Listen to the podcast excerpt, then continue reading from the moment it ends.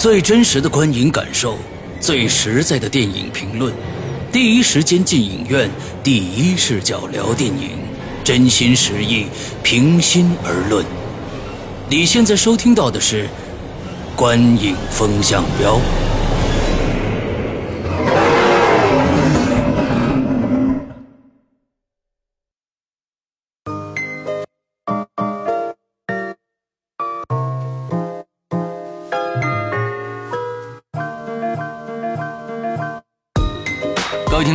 欢迎收听《观影风向标》，我是石阳。我是波米，我是玄木，今天来跟大家聊一下刚刚上映的，大家期待很久的，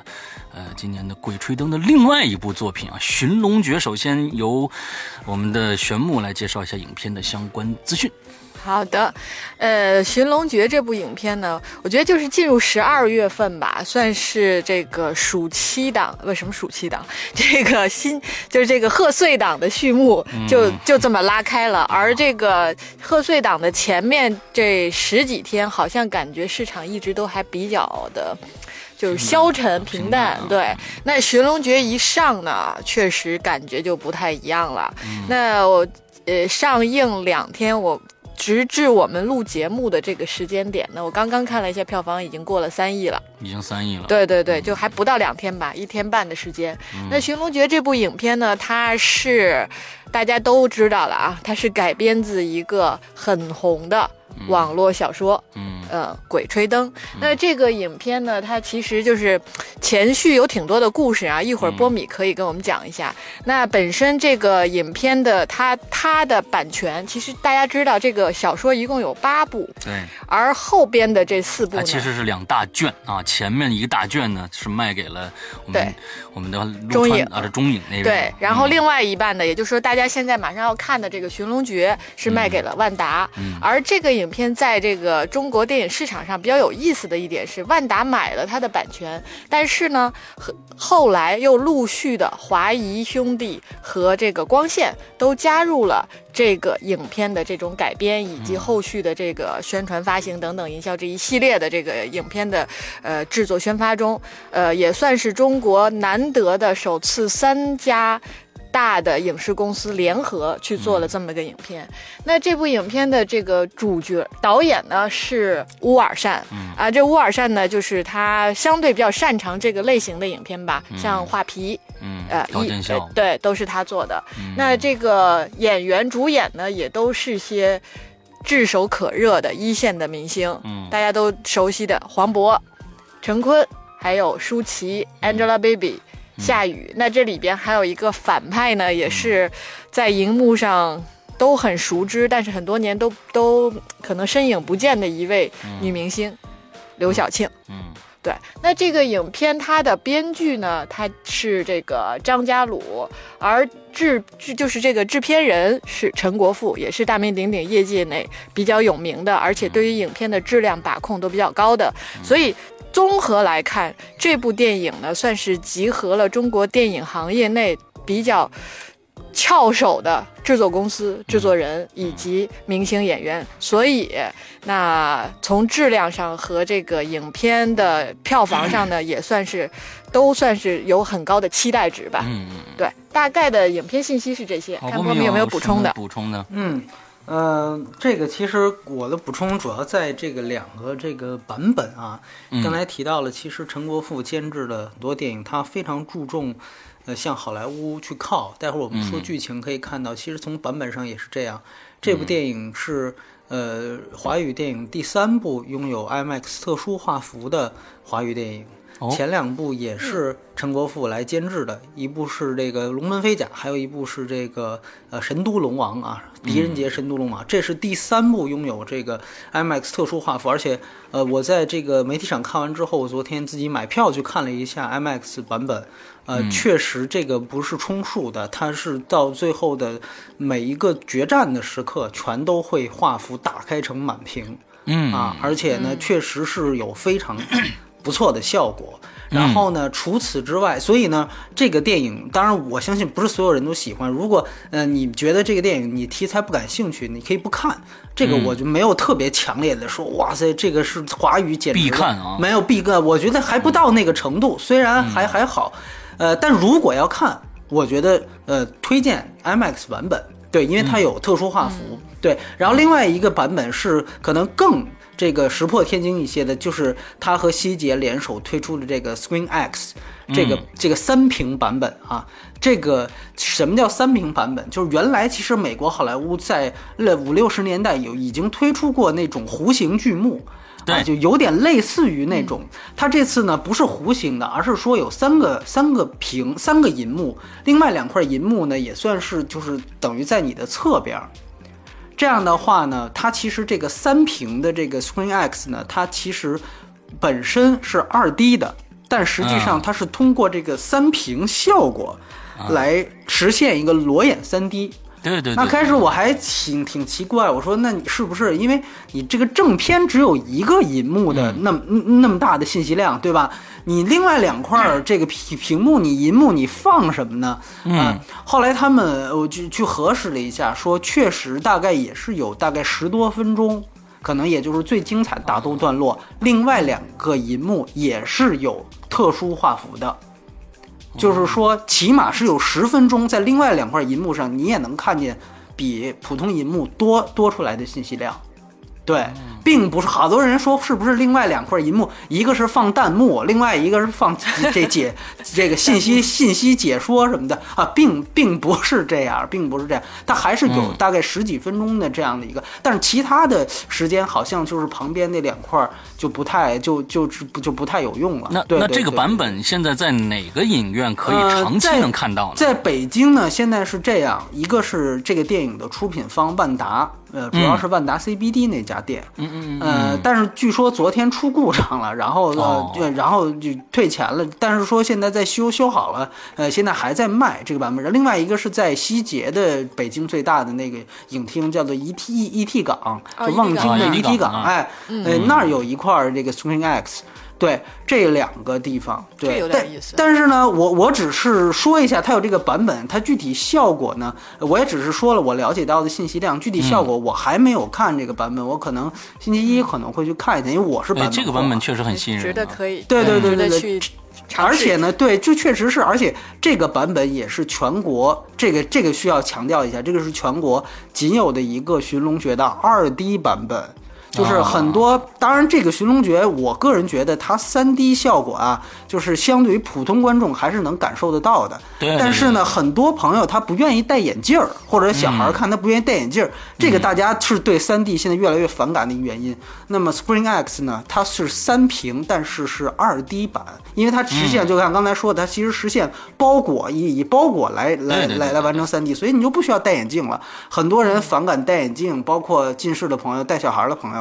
嗯，这个版本我觉得也算是一个看大片时候的出路。如果它能够推广开的话，对这个我觉得也是，其实是《寻龙诀》做的挺呃不错的一点，就是它多版本的发行。你看，你像现在《星战七》，你看它有多少个版本在发行，所以我觉得大片儿。应该是这样做，要不然你怎么吸引大家非得去电影院看呢？对不对？没错，就补充这么两个信息。对对对，OK，好，好，那我们就直接进入到我们的常规环节啊。嗯，呃，那首先是我们的剧情，波米多少分？哎，剧情我是六分儿，对，我是六点五，我是七分儿。好，开始宣布来。哎，这个。呃，《寻龙诀》这个电影呢，就真的是在上映前啊，我觉得，呃，收到了好多的这种高期待，然后呢，也得到就是从我记得应该是在上周日吧，这个影片，呃，在北京进行了首映的发布会，然后从上午一直有好多场的这个就是。类似点映性质，在万达就好多在在进行播播出，然后呢，我在朋友圈就不停的看到有朋友说，哎，好啊，什么什么的，就是口碑确实是不错的。那我呢是在上周日的晚上也是去了看的点映场，当时看完之后，或者说看的过程中啊，对这个影片，因为我本身确实没有看过《鬼吹灯》这个系列的小说，所以呢，我属于这个非。粉丝性的这种观众，纯粹是一个普通观众，对对这个影片的这种观看，因为之前看过《九层妖塔》，哎，对，所以呢，当时我看我看之前这个有一个朋友圈里边有一个朋友说，他也是刚看完，他有一句评语叫说，这个寻龙诀比九层妖塔高出不止九层，啊，有这么一个评价。啊，对，然后呢，我自己看完之后呢，我确实很认同他的这个观点。嗯对，那我们在单讲到剧情的这个上层面上来说的话，呃，因为我并不了解它本身原有的这个就是《鬼吹灯》的这个嗯八部书的这个故事，但是呢，也大概看了一些就是网上的信息，嗯，就得知呢说这个故事其实它是相当于《鬼吹灯》里边从某一部里黄皮子里边加出了一个截取了一些、嗯一些桥黄段皮，子坟里面，对，然后呢，同时又延展了一些新的故事的这个情节。嗯但对于我不了解原有故事的情况下呢，我真的是觉得说是一个真的比较完整的嗯电影故事，而且在我没有任何对原作进行了解的基础上，这个故事本身是没有什么。大的硬伤没有让你觉得像九层妖塔那样看的嗯莫名其妙的那种感觉，就是从故事本身上、剧情上，我觉得是一个比较完整的故事。就是在简单说是边打怪兽，然后边能呈现有一条隐藏的爱情主线的嗯这么一个故事。嗯呃，是比较，在我个人看来是比较完整的，能够跟好莱坞影片去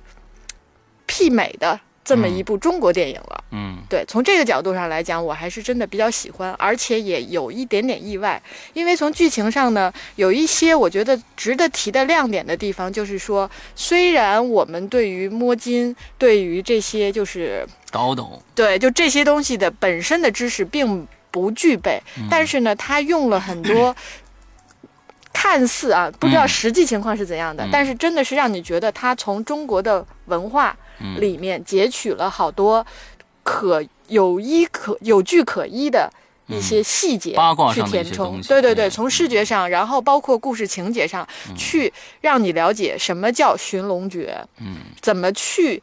探墓，然后这里边的一些规矩是什么，就是它带有它自身的神秘感，嗯。然后呢又能够把这个从知青那个年代嗯一直一直到他跨越的那二十年的故事前后因果讲的比较清楚，嗯所以我觉得是一个，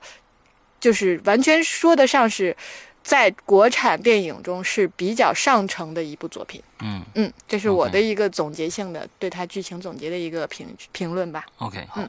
那我说说我的，嗯、这部电影起码我觉得它有缺点。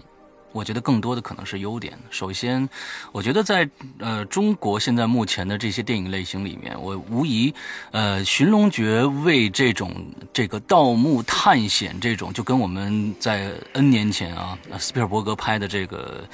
呃圣战兵奇兵哎夺宝奇兵这一个系列，呃可以算是我们给国国人开了一个非常非常，也不是它是不是开头，但是这部作品可以拿出拿出去手了，所有的架构、所有的情节、所有人物的关系都有。那而且它最出色的，我觉得《寻龙诀》在这个电影里面最出色的是，它架构了一个非常的让人可以去幸福、信服的这个盗墓世界的这个世界观。因为，我们就像刚才玄牧说的，我们我们并不知道盗墓道里面有什么有什么样的门门道道啊，有很多的粉丝可能都知道啊，但是这些也是作者根据我们的老一辈儿的一些传说也好啊，这经验也好。再发展出来的一个东西，那么从宏观上，在这部片子里边，在世界观构架上，我觉得做的非常非常的好。那么起码比九层妖塔要好出，真的是，我觉得不止九层的很多的多。那首先，其实。呃，我觉得最开始这一部电影起码有一个点题，《鬼吹灯》的点题，最开始就是一个蜡烛，人点灯，人点烛，鬼吹灯嘛。最开始这就是呃这鬼吹灯的一个主旨啊，盗墓的一个主旨，这个摸金校尉的这一个呃恪守的箴言嘛。之后呢，在整个的，我觉得在这里边，呃，奇观性的搭建，所有墓穴里边的，让让这些石头石头之间的桥啊，还有这些这个整个的这些在墓穴里面那些花朵一样的这种顶棚，还有一些花朵一样墓穴，都非常非常的漂亮。还有就是，我觉得在这里边，它加入了非常非常多原著里边应该有的一些桥段，在这里边，在九层妖塔里面是完全没有体现的。比如说术语粽子，什么是粽子？就是那些那墓穴里面那些僵尸，还有黑驴蹄子，这也是非常非常重要的一个一个道具。再见就是呃摸金校尉的这个摸金符，还有这个舒淇啊，也就是施里阳。拿着这把金刚伞，虽然这把金刚伞是在前，我记得是在这个前三部啊，就已经这金刚伞已经没了，但是在这里边，他居然拿出来这把金刚伞，让我觉得让粉丝可能也是哎觉得哦，这个这个道具他们是非常熟悉的。呃，我还想再补充一点，就是说这个剧是。呃，从一共是这个呃《鬼吹灯》一共是八部嘛，前四部是第一卷，后四部是第二卷。啊，那也有人说好像是前四部是这个天下霸唱和另外一个人合写的，但是天下霸唱不没有承认。后四部是这个天下霸唱自己写的啊，这个是一个传闻。那从第四部开始，节点是前四部的结尾是，呃，他和舍里阳去美国了之后，从后四部开始一个他们在美国对知青的回忆，所以呢。这这一步的开始开端，我觉得呃引用的非常的好，就是说他们在美国回去了，到了美国以后，想找了一个理由再回到国内继续这个呃叨叨这么一个一个一个故事开关呃故事开端，我也觉得可能他挑这四部可能是为了过审还是怎么样，因为这个盗墓也不能不能不能提嘛，这是从美国回回来的一帮盗墓贼，好像。可能更加贴近一点吧，我不知道啊，反正就是用了这样的一个时间切点我返回来，再加上里边的一些，比如说大金牙这样一个关键人物，一开始就是下雨的一个大特写，那个金牙，那金牙那大家可能有很多粉丝也都知道，这金牙是有一次这个倒斗时候的死人身上的金牙，他镶到自己自己的这个嘴上了，等等等等这些一些东西，我觉得都完完全全的。这个忠从原著的这个角度忠实再现了一个这样的一个盗墓世界的一个世界观，这我觉得是他非常非常好的。但是我觉得缺点是也是挺挺多的。首先，我觉得这里边可能为原著党考虑的太多了。就是说，那么从一开始的设立啊，你你之前聊《九层妖塔》，你说你没看过原著，对，后来所以就补课了嘛，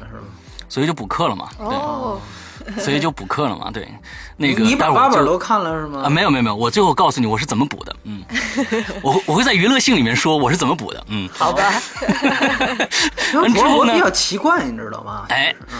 对对，补课了。现在成了一个原著党，说说时间时间也不也不是很长啊。你这八本看完有点有点难。哎，对对对对，完了之后呢，我觉得这个这个电影实在太为原著党考虑了。那么现在呢，我倒觉得九层妖塔他为这个寻龙诀做了很多很多的贡献。假如说没有九层妖塔出来，谁要不是原著党的话，谁知道胡八一？谁知道十二里洋？谁知道王胖子呀？所以呢，在那个之前呢，他给这个。寻龙诀做了很好的基础，让大家知道哦，有这三个三个人。到这里边呢，一进进来哦，那个那个里边说的这个最后好像王这个胡八一和这佘立阳要搞对象啊。这里面要是一个搞对象了，那很多年以前以后的事儿啊。那我们脑补一下啊，行了，可以接着看了。但是假如说寻龙诀放在九层妖塔之前的话，我估计很多人就不干了。也有很多人原著党就会挑出很多的，你这儿不行，你那儿不行。但是有这个九层妖塔一垫底，哎，好像寻龙诀就好像好特别特别多。但是在这里边，原著党给考虑原著党的东西还是太多了。有很多人可能不是原著党，根本看不懂里面的一些一些小的细节啊。我另外一个，我觉得这里面感情线还有反派的设计有点还是太弱了。就是说这感情线，嗯，我就非常的生硬。而且，这个反派这条线，除了反派的功能是把他们几个人弄回大陆来，接着摸金以外，剩下我觉得没有任何的功效，就是就是一帮傻子被被这个粽子杀，其他的功效没有。这我也觉得是非常非常的呃有问题的一点。接着，彼岸花这个是整个故事的一个。一个点在这儿，就是要为寻找这个彼岸花这一套东西，这是一个概念性的东西放在这儿。但是彼岸花，我觉得交在重庆这个彼岸花的背景，我就交代的还是不够清楚。所以，呃，所以我觉得这些把这些这几大点放放放出来以后，彼岸花放到这个剧原创的对吧？原原著据说没有是吧？原著原创的，这个是原创的。但是这里边那个丁思甜。是在他的第四部的第一部《黄皮子坟》里边的一个一个人物，但是这在那个黄皮子坟里边，只是王胖子听别人说有这么一个人存在。那么在这个剧里边，就把这个丁思甜作为了一个王胖子的这个呃知青时代的一个呃心中的啊女神这样来塑造出来的，就是暗恋女神。对对对对，初恋对对对没恋成，对对对对对对，大概我的我的感觉就是这样。但是我对这部片子的肯定还是多的，我觉得它在这个世界的奇观性的营造上，让你去相信有这样的一个世界存在的这样的一个。呃，这个作作为上，我觉得是非常非常成功的。对，好，嗯，不比，嗯，这个片子呢，它在剧作上，我个人感觉它是比较工整的，而且呢是非常按照好传统的经典好莱坞影片的那种写法，就是所有的类型片的写法是，就是你会非常清楚的。看到它呈现的一个三段式啊，悬念冲突解决，然后你会非常清楚的看到片中正正派和反派非得分得很清楚，然后你会非常清楚的看到这些人有清楚的这个人物动机，比如说每一个人为什么最终要决定去探墓，去去进入那个辽代古墓，然后每个人为什么要在每个情节去做呃什么事儿，就是。电影它说服不说服，是不是说服每一个人？每一个细节是不是说服每一个人？这个我们可以待会儿分析。但实际上它都交代了，就是中国很多，就包括九层妖塔，很多东西，这个东西这些基本信息，在我看来这是剧作的基本信息，很多很多环节是缺失的。但是呢，在这部电影当中，起码他都试图就是全部都交代。我觉得，所以这个剧本如果让我来形容的话，它是一个非常工整的一个剧本。但是呢，可能在我看来，它比较平淡。这个平淡在于哪儿呢？就是说，可能它没有。其实你就你会发现，它作为一个大的类型片，你说它是冒险类型啊，还是奇幻类型啊，还是魔幻类型，无所谓。但实际上你会发现，它呃，真正的视效场景是有的。但是，比如说视效场景配合的动作场面，你看起来还不是那么就单拿动作场面来看啊，并不是，起码没有办法。比如说满足我作为一个观众，我我对他的需求，你懂我这意思吗？你没有看到哪一场戏的，呃，武打场面是特别精彩，在这方面设计太少。对，在这方面就几乎就没有设计。对，所以说呢，呃，总体而言，它算是一个很工整，但是比较，而且呢，就是说它的这个剧情的跌宕起伏性其实没有那么强。没有那么就在一个窟里边，就在一个墓穴里发生事对对对，就是说没有一个说突然一下子这个剧剧情就是发现发生了一个特别大的一个转折，然后所有的正派人物陷入到了一个极大的危机。你会发现并没有这种情况。嗯，就观众在看这部电影当中的时候，基本上不会有揪心的时刻。在我看来，因为我觉得大家其实这么多年看好莱坞这些经典影片，基本上都被训练的不会说看一个什么片子就会，但是它很工整，这个又是你必须得承认的一点。在我看来，它可能在剧作上的这个完成度，在这么多，就是说，如果我把它也定义为一个十亿级的大片的话，可能在十亿级大片里面，它的完成度可能仅次于《泰囧》和《捉妖记》。对，这个是这个是我的我的看法，但是他们差距也不是太多，我觉得它算是和那两个电影，呃，也是是是一个级别的吧，起码。对，然后另外一个我想说，就是说他在剧作上，他之所以可能造成了大家没有那么强烈的这种起承转合性的这个一个很大的原因啊，也是因为就是他需要用这个很多的回溯方法。去交代这个这个电影在六十年代发生的前史，对，所以你会发现它有几段回溯戏，这个你仔细想想看，是，嗯，尤其我因为我刚才说我看看了第二遍嘛，你在看第二遍的时候，你会发现它其实是它其实是插的有点生硬，但是你会发现最后你捋下来，它又必须得把。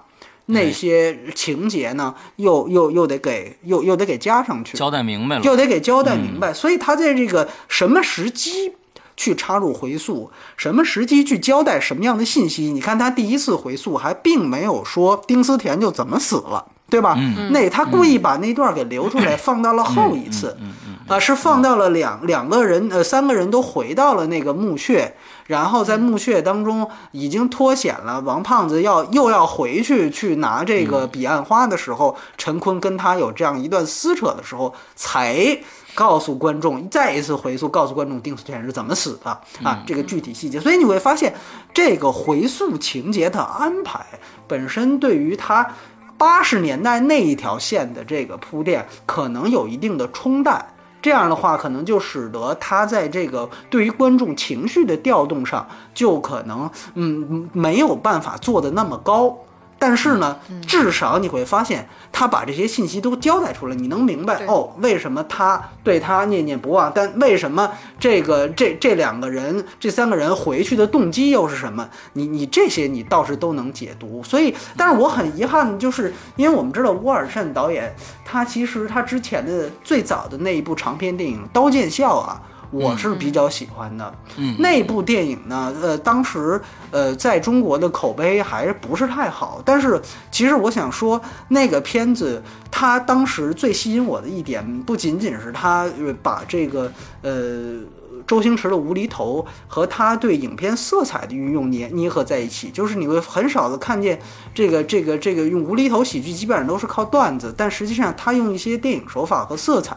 去去去配合着那个效果。除此之外，《刀剑笑》最好的一个特点，其实就是它实际上用了一个三重回溯的结构。嗯嗯，对，就它是开始有有一个人，然后他回忆一件事情，然后在那个回忆里面又有一件回忆的事情，然后最后最底层的回忆是一段资料片，是关于讲那个刀的事儿。对他用了一个三重回溯的结构，那个就是就前去年吧，大概很多人特别喜欢维斯安德森那个呃布达佩斯大饭店，觉得那特别牛。说为什么牛？说因为那个有四重回溯。其实这个那你看，在这之前很多电影都用过这种结构，但是在相对来说不太成熟的华语电影，在那个时候，《刀剑笑》我记得得有个五六年了，对，到现在。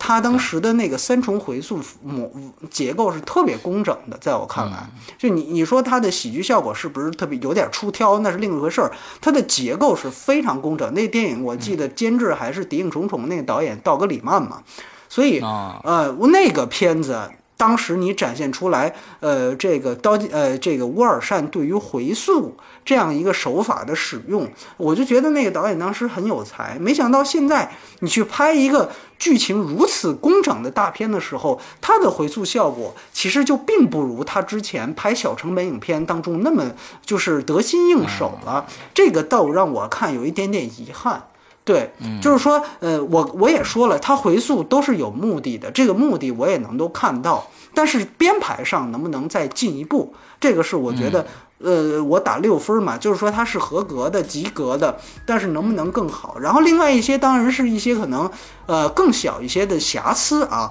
在我看来就是可能，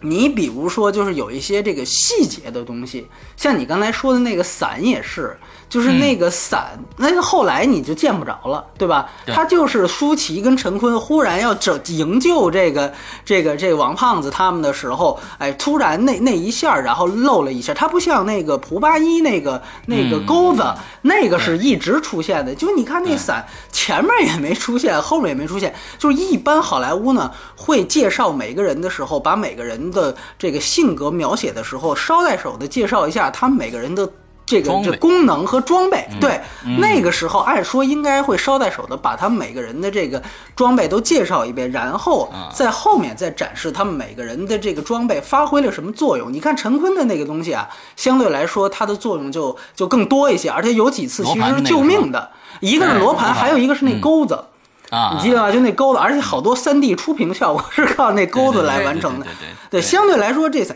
这都是很小的细节问题啊，瑕疵问题。我不，我不想因为这个来否定全片。包括比如说，还有反片反派的那种，你知道，他们就是开始是俩反派冲到奈何桥上去，完了之后身上就有磷火就着了，哎，着了之后就。完了之后，后来整等整个那个桥坍塌的时候，反派忽然拿出了那个好像是木棉衣啊，也不是什么棉衣，就那个衣是可以防磷火的。防火。按照话，对，就是我在想，那你要早有这棉衣，对，就其实你 根本就不用让陈坤他们去秀一下这个什么，还得让那手镯擦一下火，然后分析一下太极八卦，大家哥几个拿着棉衣往前冲就行了。就是，所以你会发现他会不用交代有木棉衣，你过来也就过来了。对对对，所以就是所以就是说他会有这种小的细节啊。尤其是在第二遍的时候，让你看，呃，会有一些，就包括还有你比如说那种最后，呃，这个我就剧透了啊，因为我觉得大家应该都都看过了，就是比如说像那个，呃，最后黄渤他放不下嘛，放不下，完了之后那个等于陈坤就装作这个丁思甜，完了。完了就喊了他一句，说你把这个彼岸花给我吧。完了，黄渤就给他了。结果一抬头发现是陈坤，就这个东西啊，你可以说太简单了啊，太简单了。对，就为什么他当时就能变成丁思甜？是说认当时所有人跟黄渤说话都会是丁思甜的样子吗？还是说，当时陈坤捏着嗓子学了一句丁思甜，所以就就再加上幻觉的作用，就让他想成是丁思。就是说，这个是一个非常关键作用。我也以为在那一块会像《指环王》一样，会经过一个抢魔戒那样的一个撕扯，就实际上它是一个就是呃执念以及自私和这个同伴当中，在最后会在毁掉这个最关键。剧情道具的时候，经过了一个撕扯，就像《指环王》那个最后，格鲁姆在在本来和还有那个伊利亚伍德，他本来想扔下那个指环指环嘛，但他他忽然在那一下子，哎，我不行，这我得据为己有了，对不对？那那个时候你会发现，格鲁姆跟这个伊利亚伍德他们进行过一个撕扯，那你会发现他最后是可以起到一个突出，把主题推上去。其实《指环王》就是关于一个自私这个东西嘛，对吧？那么。这个其实是很关键的一个，但是呢，你会发现在最后这块不仅是糙，而且呢，它缺乏解释。就是那你是怎么样，你就让黄渤以为你是丁思甜？这个如果说有这样一个道具机关，那之前为什么变出来的是，比如说是是那个一堆好像是古代的那种那那那种就是呃那种人物形象，就是第二次彼岸花起作用的时候变出的是古代人物，那为什么不是他们熟悉当中的一些死去的人复活呢？就是这个这个这个整个魔幻设定，它缺乏一个统一的系统。然后呢，你又把这个系统最后用在了最为关键的这样的一个彼岸花的交接过程。那在我看来，可能它确实是存在一定的瑕疵的。这种瑕疵呢，呃，我还是那句话，它呃还是一个达呃我认为的瑕不掩呃瑕不掩瑜的这样一个程度，没有到毁灭整个这个剧情的程度。但是呃，显然这也是。呃，能够呃，就嗯，不能没法让这个电影有个更高说服力的这么一些呃剧情上的问题，对，嗯，但是呢，我我还是想说，呃，再多说一点，就是关于特效，就是这个呢，呃呃，要不然我们放到导演呃表演上去说吧，啊，先这样，先这样，嗯嗯，好，嗯，来，呃，咱们接着来表演，表演波米多少分？嗯，表演我是六点五，但是啊，我说我是在这儿说特效，但是我不这个评分就是表演啊，因为这还是大咖挺多的，对，就是表演的分数，对，嗯，好，我是七分，嗯，我是六点五分，那我先说呗，好的。啊，那个我我觉得就是说这个，因为呃我专访了一些原著党啊，我说胡八一、申里还有王胖子这些人在你们的心目中到底跟这个电影的差距有多少？嗯。他们说给我给我一个评价，就是说啊，相差不多。虽然王胖子是个胖子，但是黄渤不是个胖子，但是他把王胖子的内心全都演出来了，就是王胖子的内心和他的举止、说话、动作，应该就是这个样子的。而我。我我在刚才波米问了一个非常好的问题，你是怎么样补补课的？我还是放在这个娱乐里说。但是我想说的是，我在看《九层妖塔》之前，我对这个片子的对这个呃这个呃《鬼吹灯》没有太多了解。那我觉得好像嗯，胡八一是不是就应该像呃这个《九层妖塔》里的胡八一那样，是一个挺酷的、少言寡语的人呢？其实不是，胡八一是一个挺。有时候是那那种鬼心眼特别特别多的一个人，而我所以在陈坤表演这个的时候，我觉得嗯，这这个人物真的是活过来了。他有有有这个活活灵活现的东西在里边。之后，黄渤和就是也就是王胖子啊，在这里边，王凯旋和胡八一之间的互动，也是整个书里边最重要的一个部分，在这里边也他们也完成的非常非常的好。呃，那说到舒淇啊，扮演的佘丽阳，嗯，当然了，就是呃，这个佘丽阳不管怎样，还是分分钟秒这个我们九层妖塔里面的佘丽阳的。呃，我说，因为我是还是受到了这个九层妖塔的蛊惑，我说，哎呦，那这佘丽阳。让这个 舒淇演是不是太洋范儿了？不对，施良本身就是一个美籍华人啊。之后他这样的一个口音和这样的一个举止还是非常合适的，但是他在里边少了一些非常飒爽的这样的一些表现啊。接着我们来说说反派，这个反派是完完全全凭空制造出来的。但是，呃，我我忽然想到了，我觉得刘晓庆呃奶奶呢特别的是。特别适合演恐怖片，因为他在这个这个剧。这个剧里面呢，就演了一个相当于有点神经有问题的那么一个一个一个人，一个邪教组织的领头人。大家就想一想，在这样的一个青春貌美的脸后面藏着一颗六十岁的心的话，呃，他当他再把头套摘下去的时候，那个恐怖感，你就真的是细思极恐。所以我觉得在这里面最成功的表演者是刘晓庆。很多人说刘晓庆表演不成功，但是你们想一想，他演的这个角色啊，完了之后呢，还有他。真正要表达的那种东西，我觉得真的是一个六十岁的那么年轻的一个女人的脸，那种不死的那种，呃，那种。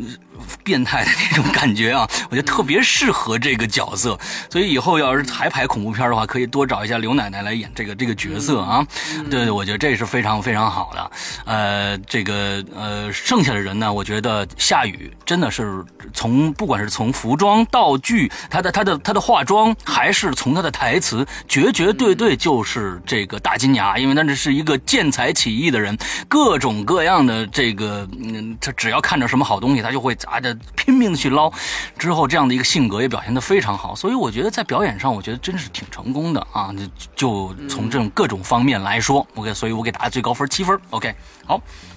全部。嗯，那从表演上来讲呢，其实，呃，我自己个人的感觉，对这几个演员，我觉得起码啊都是属于表演还不错的，算是把这个，因为呃，不考虑到说原著本身。故事的呈现上来说，就单纯从电影上去看这些人物和角色都是蛮成立的。嗯，而如果单独单纯单独到每个人的表演的话，我自己比较喜欢这里边的表演，一个是陈坤，还有一个呢是夏雨。嗯，我觉得这两个人的这个角色和他们在表演过程中那种感觉，是对人物比较立得住的。嗯嗯，而夏雨呢，确实挺不容易的，是一种。对于自己以往扮演角色的那种突破，嗯，而在这里边呢，虽然他的表演很夸张，嗯。但是呢，很符合这个人物本身的那个定位和性格，嗯，呃，那谈到黄渤跟舒淇，呃，我自己的感觉是在看的过程中，黄渤呢，他是我。觉得有一点点过于卖力，不知道为什么，这是我我看的时候的一种一种感受。就是我知道他在里面，他要去扮演这个人的这些性格特点，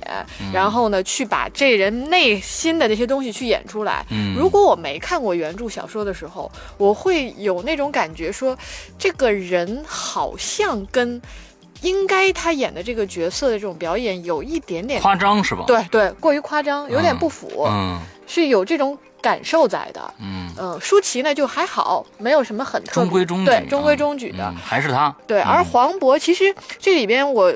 这个可能是应该属于剧情的评述啊。我再拿到这个表演上来说，我是觉得黄渤跟丁思甜的这种感情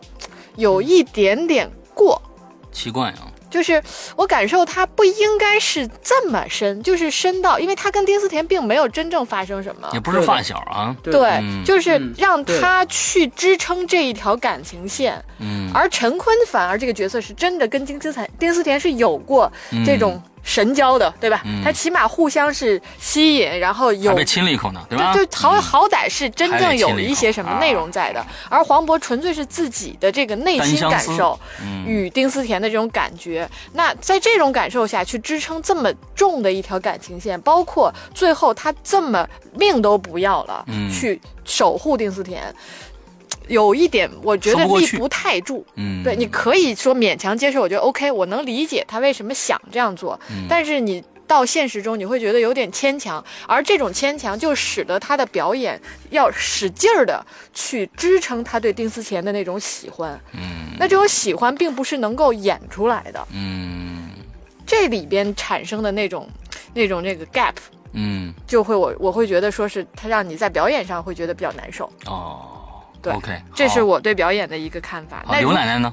刘哦，对对对，这个不能不说啊，啊，刘奶奶 刘奶奶连四川话都说了，四国语言同时说多不容易啊！刘晓庆了。其实我当时跟那个我一朋友在看这个片子的时候，然后我们边看看到刘晓庆的时候，我们俩在讨论，他说：“你不觉得他真的很适合演这个角色吗？第一，这个角色不需要面部表情，啊，而他呢，你就让他演面部表情，他都演不出来，嗯因为打的针太多了，嗯面部是无法有表情的。嗯而这个角色呢，又不需要表情，嗯，就就算要表情，也是让你去开脑洞想象的那种内心表情。对，所以我说他演的最好。所以从这个角度来讲，我觉得刘晓庆的这个角色呢，起到了一种，就是在娱乐性上嗯更值得去，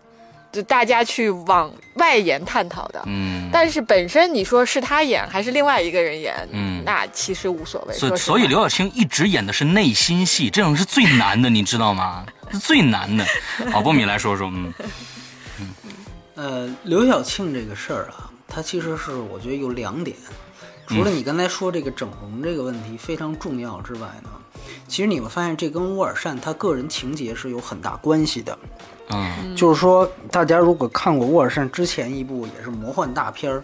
《画皮二》的话，里面也有一个八十年代偶像叫费翔，我不知道大家哦很多可啊能零零后不知道是。谁老怪物啊，对，费翔里面的人物造型跟这里面的刘晓庆的最最后的那个人物扒掉那个。是对，是异曲同工的。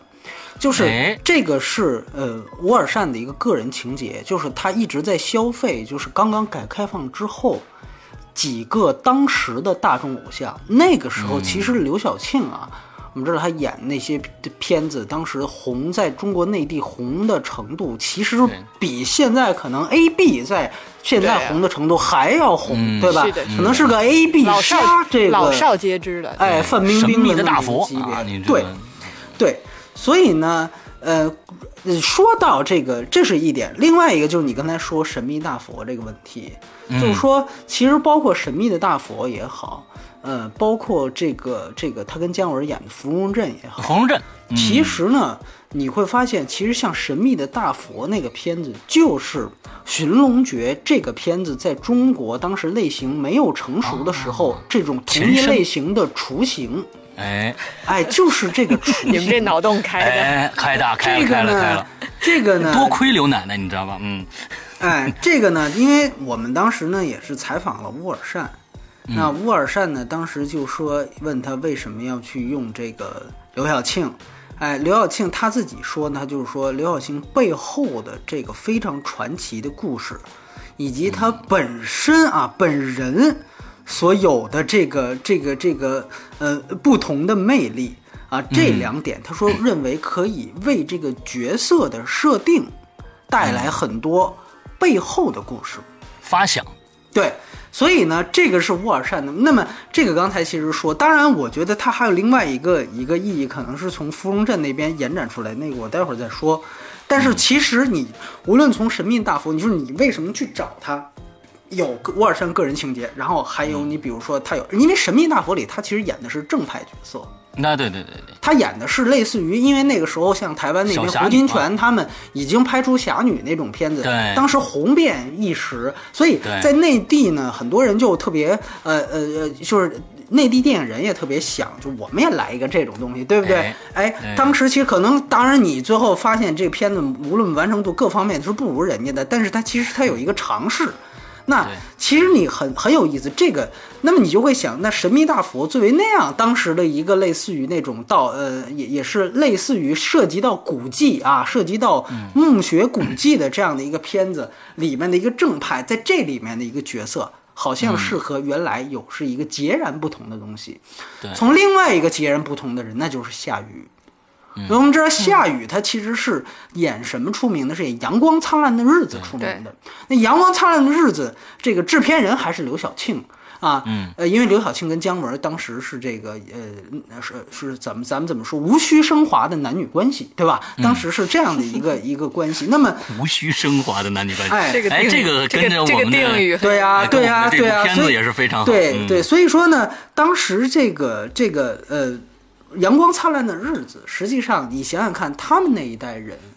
如果大概因为这个《寻龙诀》是八八八年、八九年那一会儿，对不对？嗯那么那一会儿，你会可想而知，呃，大金牙虽然这里面没有一个严格的年龄设定。但好像也是一个三十三十三十岁左右，对吧？三十多岁那样一个，你会发现几乎他就是马小军。马小军在八十年代，他会变成一个什么样的人呢？好像这个年龄段起码是对得上的。嗯，你会发现他和刘晓庆也是一样，在呃这个这个杨灿里面，夏雨好像是一个对于这个呃毛主席也好，对于红色的东西是相当迷恋的东西，但是到了八十年代，到了《寻龙诀》里面，他又是一个见钱眼开的一个人物。嗯，所以这个其实是非常有意思，他也和好像他原来，呃，处在上一个时代的那个角色的电影是截然不同的一个角色设定，但这种角色设定本身又有一定的关系和关联。嗯，这个就非常有意思，就像就甚至我们去分析这个这里面刚才提到的所有角色的动机，唯一一个真正是为了钱的，反倒就是大金牙。对，他才是这里面真正的一个唯利是图的角色。对甚至我们知道，最后当刘晓庆把那个假假发摘下来，你就会明白，他其实也是为了求生，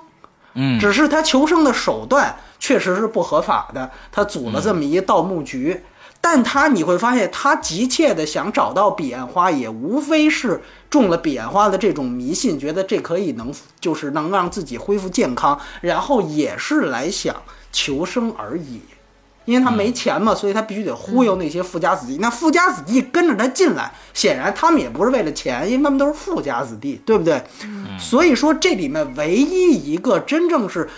就是算图财的唯利是图的角色是夏雨这个角色。所以你别看夏雨这个角色承担了很多喜剧成分，但其实这个角色是一个挺挺黑的角色，在我看来，嗯在这个片子里边，那你再去想想为什么他。呃，会要找夏雨来来演，我觉得这个其实你你跟他的前史演员的前史连起来是很有意思的一件事情。然后另外一个事儿就是说，刚才你提到的黄渤这个问题，黄渤呢，其实我觉得黄渤跟夏雨有有他们两个其实有很大的一个重要的地方在于，呃。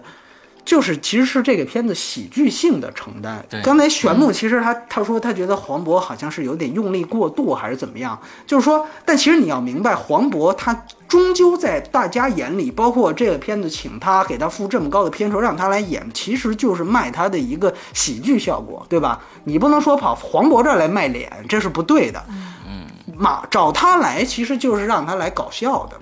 所以说他跟夏雨这两有。这两个人之间其实他会有喜剧，那喜剧我们都知道，他可能表演就是稍微的可能会夸张一些。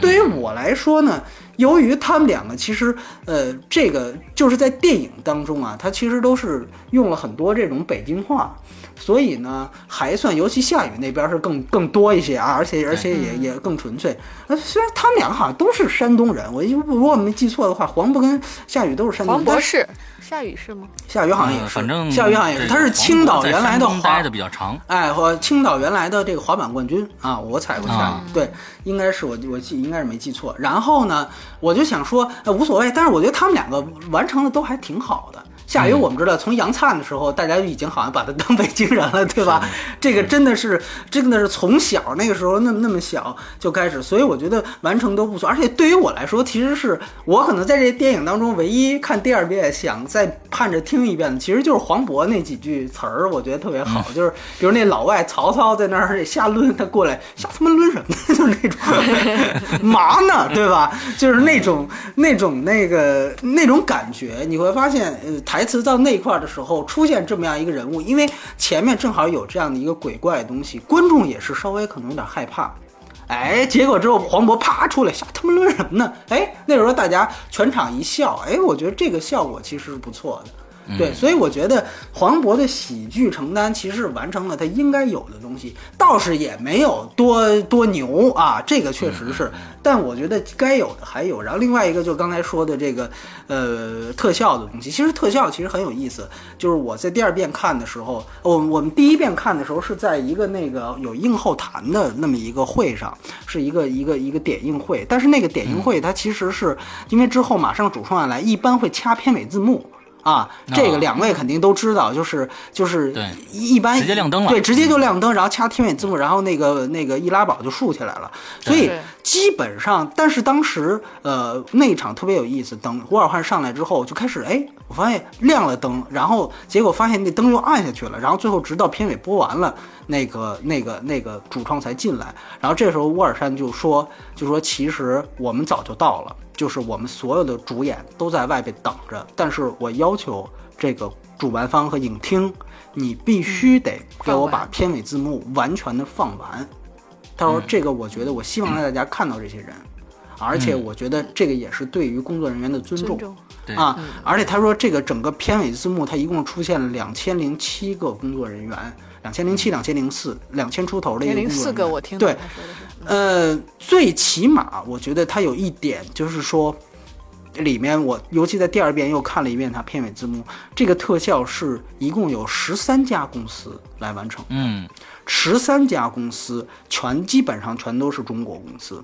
啊，我要没记错，都是中国公司，所以你可想而知，第一就是说，这个特效呢，在我看来没有一个惊人、惊为天人的一个程度，但确实我觉得还好，还好啊，这个还好，所以你就可想而知，这个算中国呃现在大片儿的，我觉得是一个底线或者是一个标准线了，就是寻龙诀树立一个标准线，特效就应该是这样。很多人觉得九层妖塔再烂，特效是不错，但是我不太能忍的，反倒是九层妖塔之前那个雪山那一块儿的特效，那个是非常假的啊，那个 CD 感特别强。川说的，你要选选人，对对对对，还是选物？大家对他特效满意，顶多是他那个怪兽最后了好像还有点意思。对，对其实它前面特效都不难。这个片子其实就跟他剧剧本一样，它从头到尾的特效基本上是维持在一个比较呃还 OK 的这么一个程度。嗯，就是呃，这个这个其实也是。就是刚才就是之前我们很多期节目谈到过，因为特效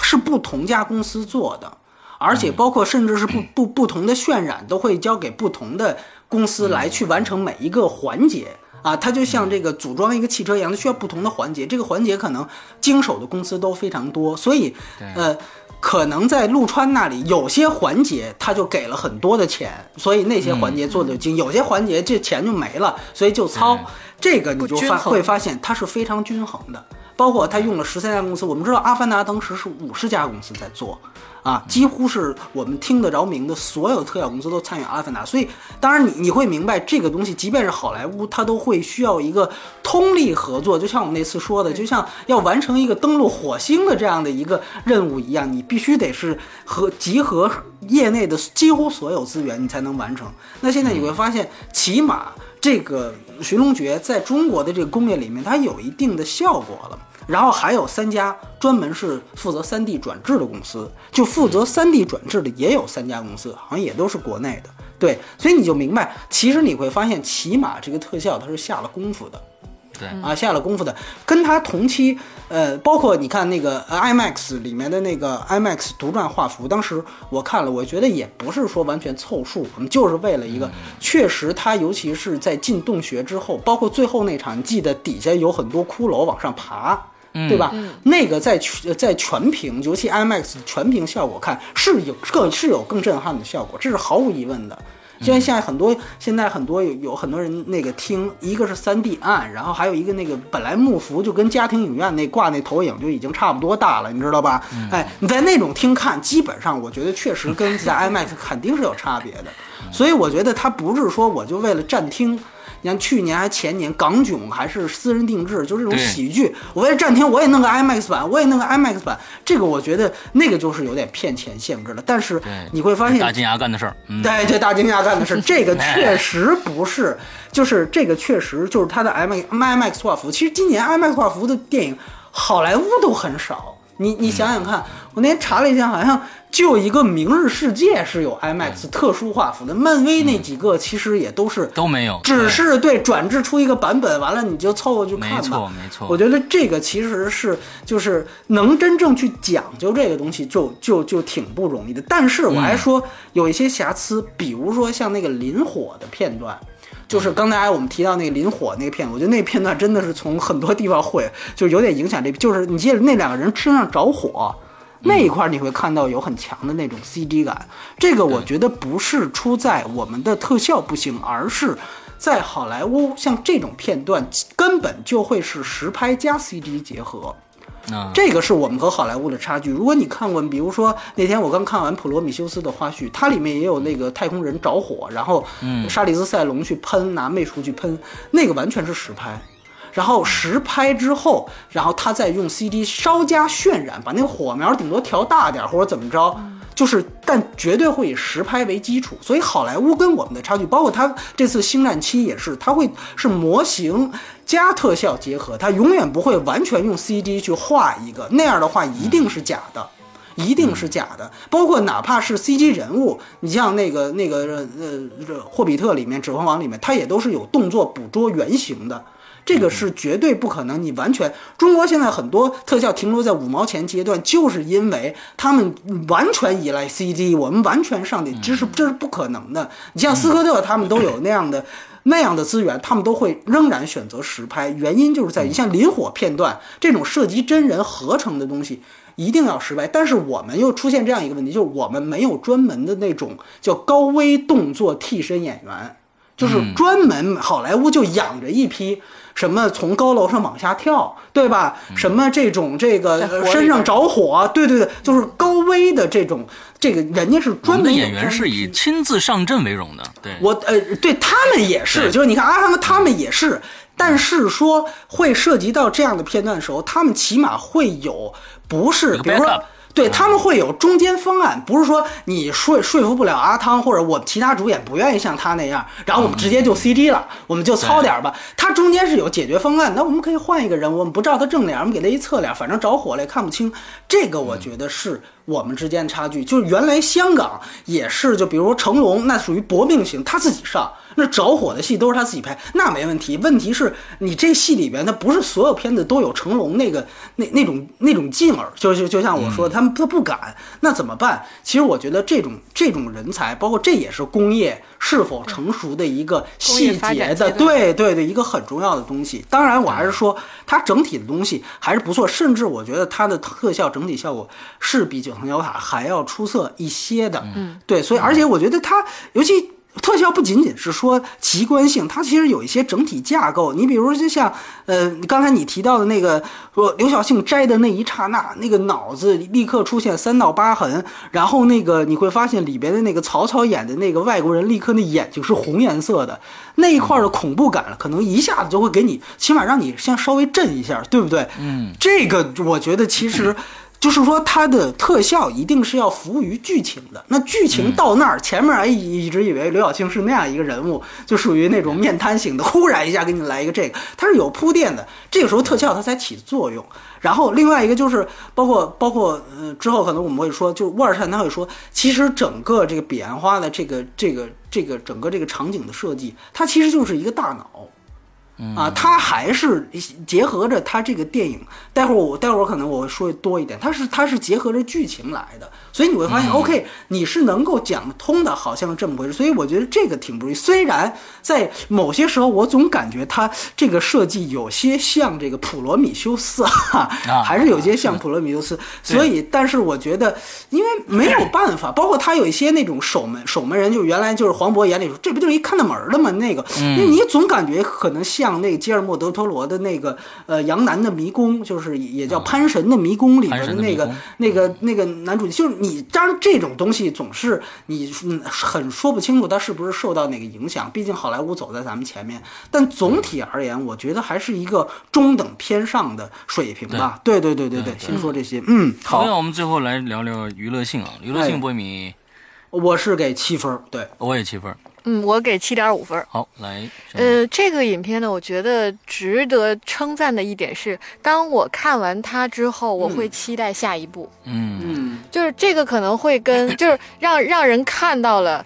这种类型在中国的这个电影行业里边，你再有续集，而且续集会，你还没有拍续集，你就知道它会很好，会更好的这种可能性。嗯这个从娱乐性的角度来讲，我觉得是就是比较值得提出来的一点。嗯嗯嗯，那它这种系列性就有机会让你去感受，像我们说这个夺宝奇兵一二三四五六，就这种续集性的。这种延展，而另外一点呢，我在看了这个影片之后，就是说会有，因为它里边的一些设定，然后包括一些细节道具，因为我觉得这个片子值得称赞的一点是服化道，嗯，做的是不错的，而它的一些道具，包括像彼岸花，包括像他们脖子上戴的那个摸金符，对摸金符，以及里边有一些细的这些东西，我我的感觉是从所谓的市场延展度来讲，他们都是很好的电影的衍衍生产品。产品，嗯。就它不在，它已经跳脱了说。如，因为大家都知道，像动画电影是很容易延展很多衍生品的，嗯而真人电影的难度很大。但是中国的这种这种古装，其实有机会一做做出来一些东西，嗯但一直很难做。但我觉得这个电影，哪怕第一部可能因为准备或者是这个所谓的工业生产链条没有那么完整，嗯没有形成，但是如果继续做下去，是很有机会去产生除电影票房以外能够更大市场的这种延展的东西的。嗯呃，那如果是他们市面上现在会卖我刚刚说的这些东西，我真的是有记有兴趣嗯，去进行购买 和嗯就是能够有有很很大的这种消费欲望哎，在电影之外的内容。那嗯另外还有一点，我觉得这个电影值得说的一个啊，就是说能真的是能看得到导演在这个影片里边的用心。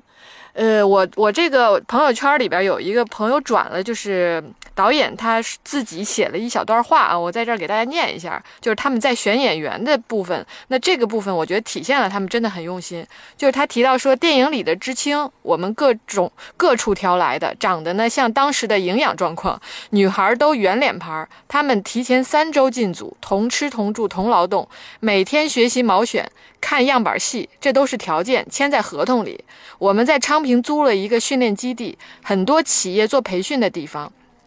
副导演天天跟着他们学习革命歌曲，看当时的电影。每个人选毛主席语录背诵，晚上做思想报汇报。中间有几个逃跑了，最后留下二十多个。三周之后带到草原上去。就是他讲了这么一小段儿啊，我们先不说他的真实度是不是真就是这样子的，但是对于因为这些演员其实就是群众演员了嘛，嗯那我们一般中国的电影在对于群众演员的要求选择方面，其实是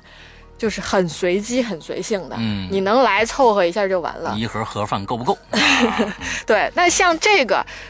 如果他们真是按照这种水平和要求去做的，那我们就能够想到说，刚刚包括波米提到的，对于特效制作各个方面，其实电影的好坏，当你有一个相对完整的剧本之后，更很重要的就是在细节的处理上和认真度的这种把控上。嗯那我们刚刚提到这个小的细节，就体现了。这个导演作为整个项目的一个很重要的把控人，在这方面的一个要求，嗯。嗯，所以从刚刚提到的不同方面，从市场方面，包括它的拍摄的要求、细节这些方面，我觉得这个电影真的算是给我们往后的中国电影立了一个标杆吧。嗯有做得更好的可能性。那也，我从作为一个观众的角度来讲，我也更加期待下一部影片的这个制作和上映。嗯嗯，OK。那其实，呃，从九层妖塔的时候，我就跟大家说过，我虽然是在做《鬼影人间》啊，但是呢，呃，《盗墓笔记》和《鬼吹灯》我都没有认真的去看过啊，也没有去听过他们有声小说，呃，是因为我不喜欢这样的一个一个呃这样的一个题材的呃小说啊，我因为怎么写都成啊，这儿跳出一个什么这种东西，那儿跳一个什么东西。所以呢，为什么我今天变得说了很多这里这个书里面的门门道道呢？其实告诉大家，八部书，呃，我用了呃三十分钟了解了一个大概是怎么回事呢？就是因为看完了这部电影，这部电影有有让我有欲望去了解《鬼吹灯》这部书在里边到底写了什么故事？它这八本书整个的一个大链条到底在讲什么？因为在这个电影里边，非常非常呃可贵的一点就是两次这个用寻龙诀来找出这个整个的一个是逃生的方向，另外一个是桥该怎么样走。这两块三 D 效果非常的好啊，把八卦。全部提出来，呃，一个生辰八字，完了什么什么不是生辰八字，反正就是这些呃这个子子丑寅卯什么这之类的这样的一个东西，挑出了一个 一个一个动物的方向走。再者再者一个就是用整个的这个断桥的这个，我觉得这里边有有这个圣战骑兵的第三第三集啊，夺宝奇兵第三集里边的影子，那里边也是用圣经的一块地方，完了找出了怎么该怎么样走出去的这样的一个桥段，嗯在这里边用八卦的形式。又又重现出来了，我觉得这个嗯这个抄袭是非常非常漂亮的。他把一个呃这个呃西方的一个文化一个东西转变成我们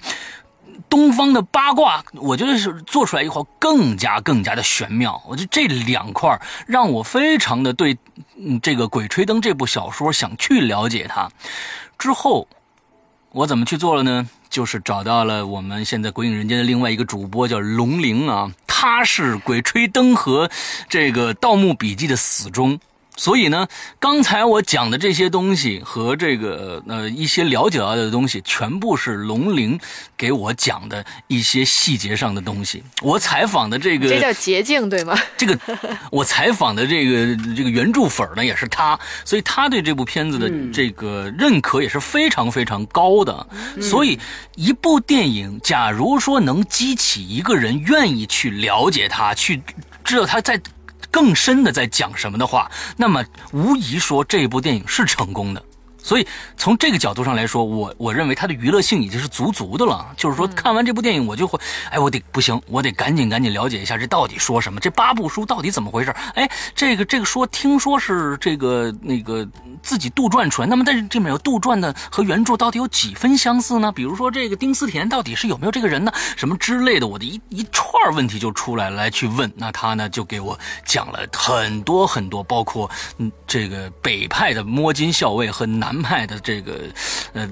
之间倒斗的之间的不同什么之类的绵连绵不绝啊讲的啊，这我听了差不多半个小时到一个小时，嗯，之后变成了我今天自己的话放在了今天的节目当中，所以在这里面感谢一下我们鬼影人间的另外一个主播龙玲小姐，呃，你给了我很多的知识量啊啊。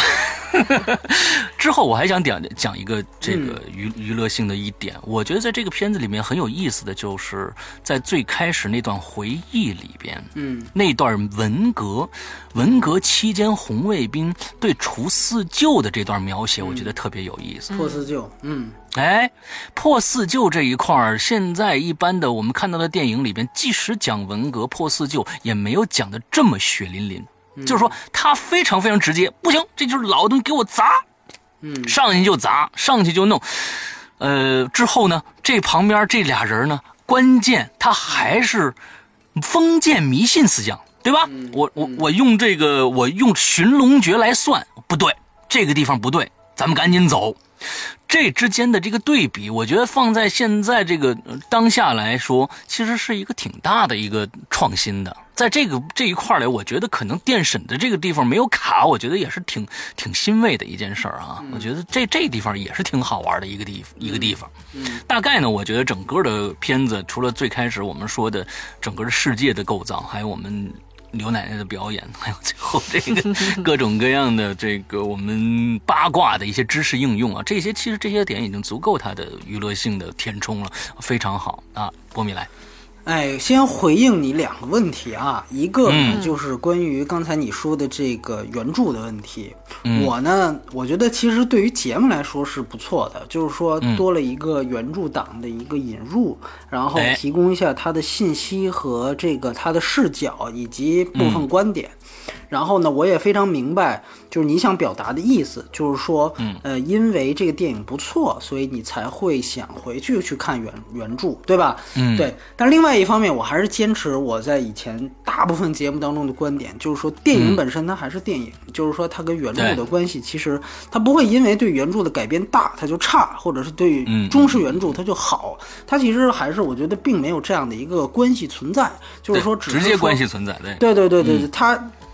因为我们如果说赞扬它好，那也是因为它作为电影来说是更好的。那如果我们觉得它不好，比如说《九层妖塔》，我们也不会说是因为《九层妖塔》。我我《九层妖塔》绝对不会让勾起我回去了解原著的这样一个欲望。对对对，但也不是会说就是说因为它不忠于原著，所以说这个是没错，骂它烂片的最大原因，这个不存在啊，这个不存在。所以说我还是强调这个这个关系，因为有的时候会会就就怕就是被别人挑，所以我觉得。这是一方面，然后另外一方面，你刚才提到了审查这个问题，其实这个也是对我们想说的一个非常大的一个地方，就是在娱乐性这儿。其实先先先跟大家说一下关于这个审查的问题，就是你记得我们在。呃，九层妖塔的时候，虽然那期做的很短，但是我们当时说了陆川的一个原话，而且我记得我们三位当时是一起看的陆川，在现场看到陆川是的映后谈说的那个话，他就说他之所以把这个九层妖塔改着这么大，是因为广广电说不让他盗墓。啊，说不不不允许叫《鬼吹灯》，就是就是片名不不许带“鬼”，带“鬼”字儿。然后这个不能不不能这个盗墓，对吧？主角不能盗墓。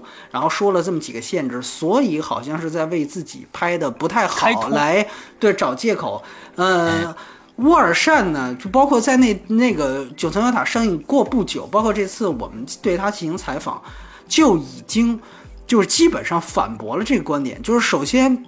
片名不能有鬼，这是真的，这是真的。嗯，然后呢？但是这个说不能盗墓这个事儿不存在啊，不存在。然后呢？他们说我们这个其实就是一个盗墓电影嘛，就是你看徐同学这个，他就是一个。那你说，只是他说广电他提了三条，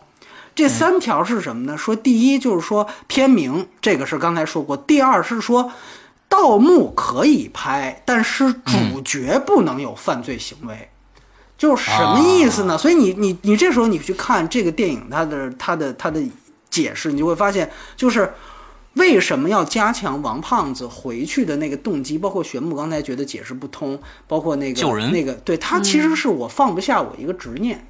对吧？包括这胡八一呢，就是王胖子先回去了，我怕他有危险，我去。完了呢，施丽阳是因为他喜欢胡八一，所以这是一连锁效应，都是因为人情回去的。那那么这个呃里边真正盗墓的是谁呢？是这个是这个刘晓庆。那刘晓庆是反派呀，所以就是说你就该盗墓，他就该对反派可以盗墓，就是电影是可以出现盗墓的。但是呢，就是里边的主角正派人物不能有犯罪行为，这是广电的边界啊。那陆川为什么那么说？后来我了解了一些关于九层妖塔的事儿，就是陆川，你记得那个九层妖塔里面，他有一个他自己的独创设计，是那个鬼族鬼星人的事儿。这个呢，很多人都觉得简直是胡扯淡，我也是这样觉得。但是后来我们了解了一下，这是因为陆川啊。他在这个这个之后会有一个特别大的项目，就是关于这个一个叫鬼星人和鬼族的一个大 IP，那是他自己一直想拍的一个原创电影，包括他已经和几个我不想透露名字的游戏公司早就签了巨额合同了。他们将会开发这个鬼星人和鬼族的这个相关网络游戏，因为我们知道现在游戏产业比电影，电影看似很红火，但其实游戏产业比电影产业大个十倍都都都不为过，非常大的一个产业。那陆川其实他接中影的这个项目，他压根儿就没有把心思放在那个电影上，而是他利用天涯霸唱的这样的一个小说改编，做自己的一盘生意。所以他以广电不能所谓打引号不能拍盗墓为由，他拍了大量的这个这个鬼星人的东西，以便为他后来的游戏产业以及他进军这个游戏业大 IP 拍后面的这个魔幻电影来做一个其实是预告片。你明白我这意思吧？就九层妖塔其实就是一个预告片。那最后他觉得这个片子卖了七个亿，九层妖塔卖了七个亿，那么其实这个效果已经起到了。现在达到了对，他现在他需要融更大的资，然后来进行他后面鬼星人、鬼族那些项目的开发。这是我听到的一个，在我判断好像也像这么回事儿的一个传言啊。我呢，呃，我我也不能说他一定是这个这个这个谁是谁亲口说的，这现在好像特别容易引争议，大家自己去判断吧，大家自己去判断吧。那为但但是乌尔善他反驳说这个。鬼吹灯说不能有盗墓这个事儿，我们现在无论从寻龙诀看，还是从导演亲自说法，这个都是错的。就陆川说不能出现盗墓，这是错的，对吧？这是错的。然后另外一个就是他提到的广电给他的边界就是什么呢？就是说这里面所有的灵异现象必须都得有唯物主义的解释。解释，你必须得有啊科学解释，你必须得有科学解释。这个就相当于我们之前提到那个，所以为什么我说他跟斯科特？你知道沃尔善之前还抱了一下火星救援的大腿，他是这个跟那个斯科特搞了一个联合营销。啊，就是哦去去嗯评了一下这个《火星救援》那个片子，呃，我不知道他这个这个这个当然是另外一个宣传稿件啊，是一个宣传点。但是我想说的是，其实这个又和斯科特刚才之前我们说的那个《法老与众神》特别像，就是他一定要把所有灵异事件和神迹给啊科学化，给科学化。啊这个其实是你会发现在这里面试图去解释的一个一个很重要的一个推动作用，但是。嗯，你又会发现他的这个解释实际上好像又是由于外力原因，就是广电说你不能单纯的去灵异啊，你必须得有这么一个事情。所以说呢，你会发现这里面其实像死人复活这种事情，你最后他都会解释出来说这就是彼岸花，而彼岸花也不是什么什么灵异的什么潘多拉魔魔盒，它只是一块陨石，对吧？陨石这科学能解释，那陨石放射出来不明射线嘛，对吧？啊，它等于其实你可以走科幻系，你就不要走魔幻系了，对吧？它其实就是这样一个意思，就是怪力乱神，一定要把它的界限牵扯清楚，所以它发生的放射出什么射线，大家一觉一下觉得好像这个那个了，然后就产生幻觉了，所以其实是都是自己的心魔，这这那个，好像就是说你如果你如果说它欠缺说服力呢，大家好像好像是有这样的一个外力关系，这然后。就你提到这个这个这个四舅的这个问题，他呢其实里边当时呃审查的时候是遇到了一些问题的。这个问题是在于哪儿？一个呢是里边你记得王胖子他说了一句话，叫做这个呃什么一一个人啊干好事儿不难，难的是一辈子干干、呃一辈子干坏事儿，对吧？这个原话他说的是毛主席说啊，毛主席说一辈子干坏事儿不难，难的是一辈子干干一辈子干坏事儿。然后呢，啊。这个这个呃说说说的就是你指胡八一嘛，俩人开玩笑的时候，然后的审查意见下来是说，请把毛主席说四个字去掉，因为毛主席没说过这句话。没说过，他们我来查一下啊，毛主席说的原话是一个人干好事儿不难，难的是一辈子干好事儿。啊，是他其实是想做一个他想做一个戏谑，就是说一辈子干坏事儿不难，难的是一辈子干。哎，这个他他说可能在这个话上，政治性标语上不能有戏谑，这个是中国特色。还有一个可能是有一些影响的是，记得在地下基地日本的这个军事工事里面，当时队长带头喊说，彻底的唯物主义者是无所畏惧的。嗯这个话其实当时喊了特别多的遍。嗯然后呢，交代了每一个刚才全部提到的群众演员的面部表情，他要绝对的意义上的去突出一个洗脑特征，然后他把这一段呢去和后面刘晓庆带着那些气功的富家子弟，当时在那儿去做这个尊师重道，把这两个片段处理成的是要处理成一个方式。对，他就在说，想在说，其实迷信是导致人们作恶的最大边缘，无论最大根源，无论你的迷信是什么，是什么。那么，当时这一段，后来广电下发意见说，毛主席这个话喊两遍就够了，多的不要喊。这个评语还有点意思。所以你这个评语会发现非常的到位，哎，所以你会发现为什么要喊两遍，它这个效果就一下弱了。大家不会就把这个和刘晓庆，除非你脑脑洞开特别大，或者你特别敏感。你我当时看到刘晓庆那段，确实想到这这个两个之间的联系了。对对对，然后呢？但是我就要说回来，这是我真正下面想说的东西，就是你说沃尔善是不是真的没有这个主主观创作意图？其实我在表演之前已经谈到了，我觉得绝对不是的，他一定是有这方面的创作想法的。就像你刚才提到的《破四旧》那一块儿，当时我们很多人看完了就觉得特别像一个电影。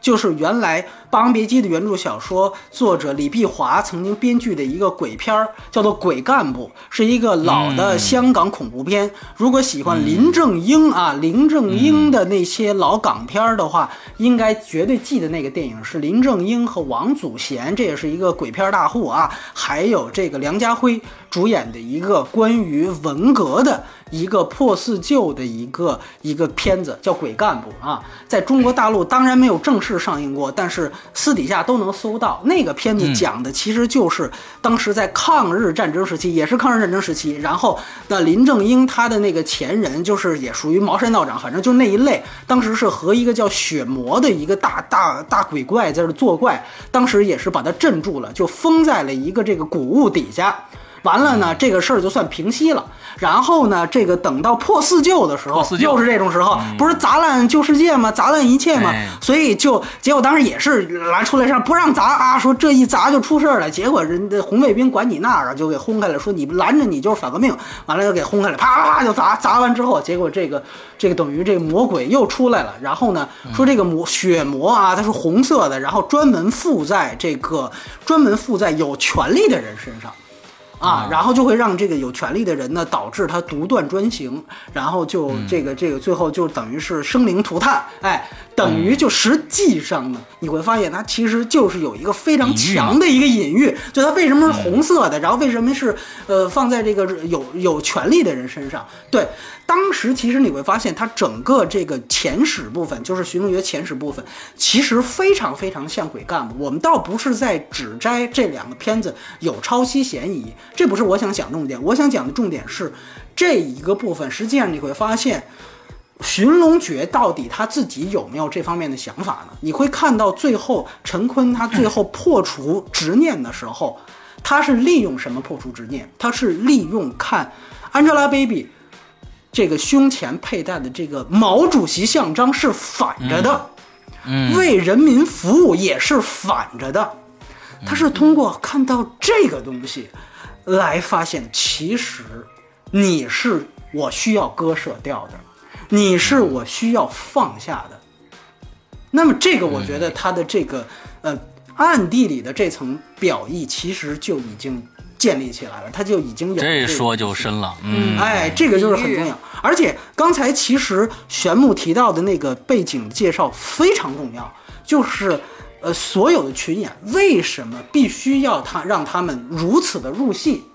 啊？这个也是很重要的一点。之前像这样说三个月集训关起来，然后不断的听听这个，这个是是哪部电影这么做到过？就是《阳光灿烂的日子》。当时他们就是把刘晓庆和姜文，就是把夏雨、宁静他们全都关到一个地方，天天就让他们就跟刚才你复述的这效果是一样的，就是要让他们这种。所以这个破四旧环节，在这个整个寻龙寻龙诀的这个电影，其实是一个非常非常重要的一个线索。这个线索到结尾，它又，而且后来我第二遍看的时候，我总觉得就是你看那个，呃，A B 他最后在悬空的时候跟这个陈坤有一个对峙嘛，跟胡巴有一个对峙，你会发现他后面一直是红光，啊，我们看就像那个东方红的那个万丈光芒，就那种感觉特别强，就就就尤其是当那个 IMAX 它全全屏嘛，就整个正满屏的时候，那个效果特别强烈。这个，所以我觉得实际上是包括大家去想想，为什么两次彼岸花，这个这个显灵在六九年跟八九年，呃八八年八九年这个这个之交显灵，它都是这个红颜色的，啊，这个其实也是非常非常有意思的一些线索，大家可以去去想。所以这个时候你再去想。为什么使用刘晓庆？刚才我们其实提到了神秘的大佛，但其实你也想到刘晓庆还演过最著名的就是《芙蓉镇》。《芙蓉镇》是一个非常有名的反思文革的电影，啊，反思文革的电影。它其实，而且包括你看丁思甜这个人物，为什么刚才其实呃施洋提到这个线索也很重要？他只是原著里面一个捎带嘴一提的一个角色，对吧？为什么要把它作为一个题眼？成为主角念念不忘的一个东西，这个实际上是非常重要的。首先，思甜这个角色，就思甜这个名字，我们都知道，原来文革时期讲忆苦思甜嘛，实际上它本身就是一个很有这个这个政治符号、时代色彩的一个名字。所以你会发现，这个人死了之后。明明其实那个时候是文革当中，等于是文革的破四旧行为，为两位主角带来的一个心理伤害。我因为破四旧丧失了这样的一个至亲至爱，导致的实际上那实际实际上是一个文革伤痕。当时我们说《芙蓉镇》其实就是那一批八十年代伤痕文学及其其影视作品最典型的一部电影嘛。它实际上讲的就是，就徐同学，你可以把它看作就是。如何应该去忘却和放下文革伤痕的这样的有它有这样的一层外在意义，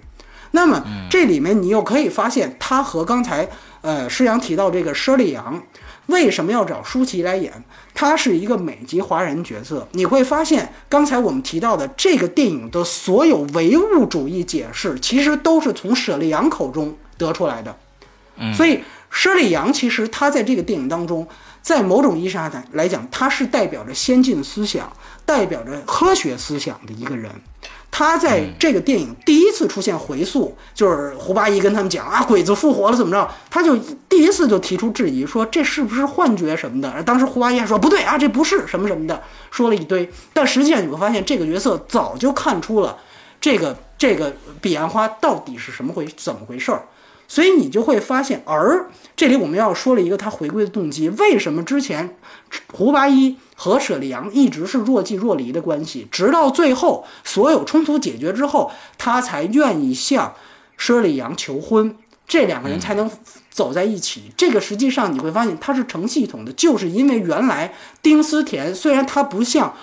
胡呃王胖子表现的那么外化对于丁思甜的思念，但实际上他一直。在脑子里面还是有这样一个伤痕，伤痕文革伤痕无法被抚平。包括开始的盗墓戏，其实就是从陈坤脑子里想出来的嘛，对吧？那个他们盗墓，结果一下子把那个帘一揭开，发现是丁思甜，然后丁思甜一下抓住他，然后他一下醒来，发现自己身处在纽约。那实际上是胡八一脑子里边的梦。这就证明不仅仅是王胖子对于这个人放不下，胡八一本身也对。那一段时期他放不下，所以思田其实本身是忆苦，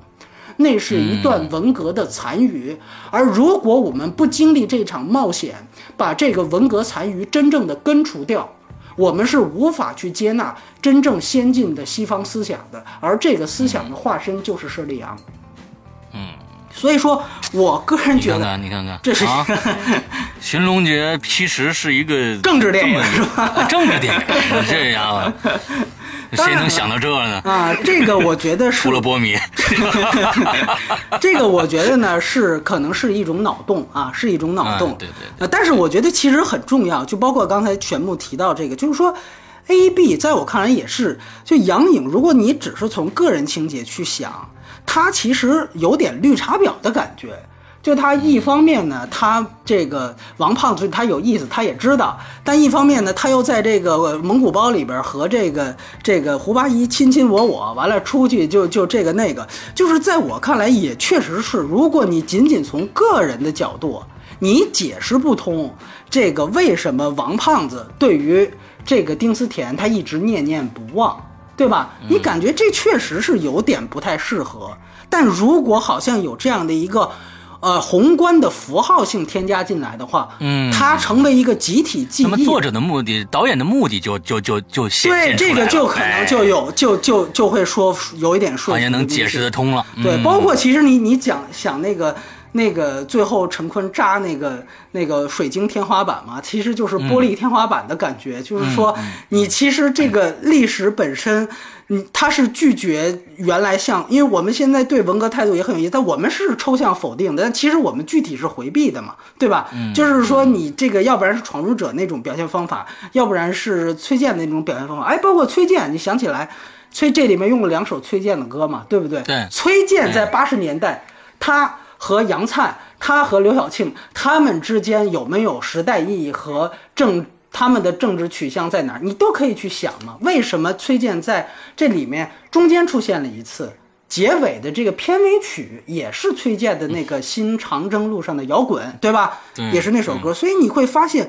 这种时代符号，其实你说说我们老实讲，这个片子有没有对八十年代时代的还原，并没有太多。甚至如果它前面不出现一个一九八八年，你都不知道这个，你都你也不会去想这是一个八十年代电影，因为大部分场景都是在地下，你知道吗？所以它没有还原时代的意思。那没有这个意思，为什么要用崔健、刘晓庆、夏雨呢？所以这个我觉得大家都可以去去想。我所以我觉得本身这个片子，包括乌尔善他自己，他一定是有这种个人情节在。包括为什么，就像呃玄牧这个情节，我也是节目里第一次才听到，就如此的去注重破四镜那一段的群演。啊，我觉得这个其实都是非常非常有意思的一件事情，所以我个人觉得，当然，嗯、我们当时在九层妖塔也说过，呃，那个电影可能有一些政治方面的东西，让孩子先走啊，对不对？石游戏啊那些东西，但我觉得，嗯、哪怕是在开这方面脑洞。这方面，我觉得《寻龙诀》都要比九层妖塔要完整高级得很对，要完整一些。对，所以我觉得，呃，大家也可以想一想，毕竟最后无论你说其他方面我怎么开脑洞，最后反转的毛主席像章那是存在的，对吧？那是关键的。这些东西大家，呃，为什么它会成为一个题眼？所以我觉得这个东西还是有很多的意思，而大片其实就是能够给大家起码一个开脑洞的空间。我觉得这是最主要的。如果我们看一个好莱坞大片也是一样，比如你看《火星救援》，你看出来的是什么？我看出来，你看出来是什么？呃，清新小清新这技术宅，我看出来可能是大国政治。哎，真的这个电影它其实就是还还算不错的电影，对不多？异性啊，对多异性。所以我个人觉得，在这方面，呃，包括广电的这个审查，我觉得，呃，大家都可以去想一想。对对对，嗯，好 OK 嗯，好，好，好，那我们今天聊得非常开心啊！最后这个《寻龙诀》的总评分呢是六点八分，就跟波米开始说的一样。呃，假如说呢你对盗墓的这个嗯题材不太感兴趣，那无所谓了。但是其他的就是就是个题材，还是一个非常好的电影的，大家建建议大家去看一下。那接下来呢，其实我们呃还有一部必做的电影，就是《老炮儿》，对对吧？对对我们在十二月二十四号二十上映四。号，它其实同天上映的还有一部电影呢，就是这个恶棍天使。恶棍天使啊，恶棍天使，其实大家我不知道怎么样啊，风评是是非常的这个从天而降的，对啊，啊，好的好的，嗯，懂了，好的，好，我们在以后就这四个字我们就不提了啊，我们是提那三个字儿的老炮儿。那建而且建议大家呢，对对对对其实不一定听我听我们的影评，可以直接去看了，真的非常非常而且呢，这个和《寻龙诀》好像同天上映的还有一个《万万没想到》，对吧？啊万万没想到，万万没想到，其实我也看了，嗯。啊，对我也看过了。呃，你简单说说，倒倒还挺好，我觉得你觉得还挺好是吧？有有一些笑点，起码哎，你就是上一次我们说的，你觉得跟这个煎饼侠是差不多的，我觉对不对？得不如还不如煎饼侠，我是这么感那。我觉得其实他有一些地方，我还我觉得还挺可爱的，就是他的那种周星驰式的日式的那种啊，我觉得这个，呃，我觉得无厘头，他对于周星驰的模仿太过强烈了。哎，他整个从这是我的一个非常强烈的一个想法。对对对对对但是你就对这种呃周星驰早期的电影啊，我觉得这是早期的电影，就是王王晶那个时代的这种周星驰作品的话，我觉得有时候还能让我有一些怀旧的感觉。就这个怀旧的感觉，让我觉得这部片子好像还能看。我反正是一点没有，我不知道玄木怎么看那个片子啊。那片子我是觉得呢，在我看来啊，我我更喜欢万万没想到，比那个呃煎饼侠好。比煎饼侠好，对，这是我自己的看法。就是煎饼侠呢，我觉得有些剧情，就是它虽然都挺扯的，但是呢，万万没想到的扯，啊，它本来就是要扯，对对对，啊，它本来就是比煎饼侠比煎饼侠的扯我更能接受一点，但是差距不大。对对，呃，就你真的是没什么事儿去看一个也无妨。对，看完《寻龙诀》啊，留了票，觉得老炮儿也够看，剩下还有一个电影票的钱的话呢，那你就可以看看这个。我是觉得万万吧，它。本身呢，这个这个段子属性还是太明显，然后是的，是的是的，这个有些隔着你笑的地方还是特别特别强。所以这个东西，而且而你说它有什么工业性也没有，他李小星特别特别得意，他这个片子的特效，我就不知道他是对电影是有多无知，就是他这个片子的特效还有什么值得提的东西。他说，因为黄建新给他找的那个黄建新是这篇监制，黄建新给他找的那个威虎山的团队。说做的，他就觉得这我们这特效杠杠的，完了之后说起码是他要求达到这个好莱坞五年之前的特效水平，然后他觉得完全能达到。然后我想五年之前好莱坞的片那就是《阿凡达》，我一想，嗯，这个扯淡的，对吧？所以呢，我觉得就是这个导演极度自信，然后然后他拍出来这个东西其实还是一个小品的拼凑。这个反正我对这种网剧 IP 到现在我仍然还是这样一个态度，不是因为对于他天然偏见，而是因为。他确实也没有看到更多的电影化的东西，所以这个是我我，而且确确实实，哪怕我作为一个普通观众，我从头做到尾，我真的就是没乐过。就是我，我真的就是就是如坐针毡，所以我觉得哪怕就刚才说《寻龙诀》，黄黄渤来那么甩那么两句，甩那么两句脏话，我还觉得还有还还还有点意思，这个并没有。对，所以我这是我大家都各各自分享了这个想法嘛，对吧？所以大家判断呗，行吧？好，然后就哦，我们会在二十四号左右呃这个奉上这个我们的老炮儿的影评，好，之后我们会在这个。呃，一月一号左右，这个元旦左右，我们会有两期节目，跟去年一样，就是去年三期啊，去年三期，嗯，对，我们的这今年的整个的一个评价就是我们的五强，嗯，哎，心心目中的国产和这个呃引进片的五强两期节目奉献给大家，所以呢，大家也期待一下啊，近期就这几期节目。那么今天的节目到这结束，祝大家这周快乐开心，拜拜，好，拜拜。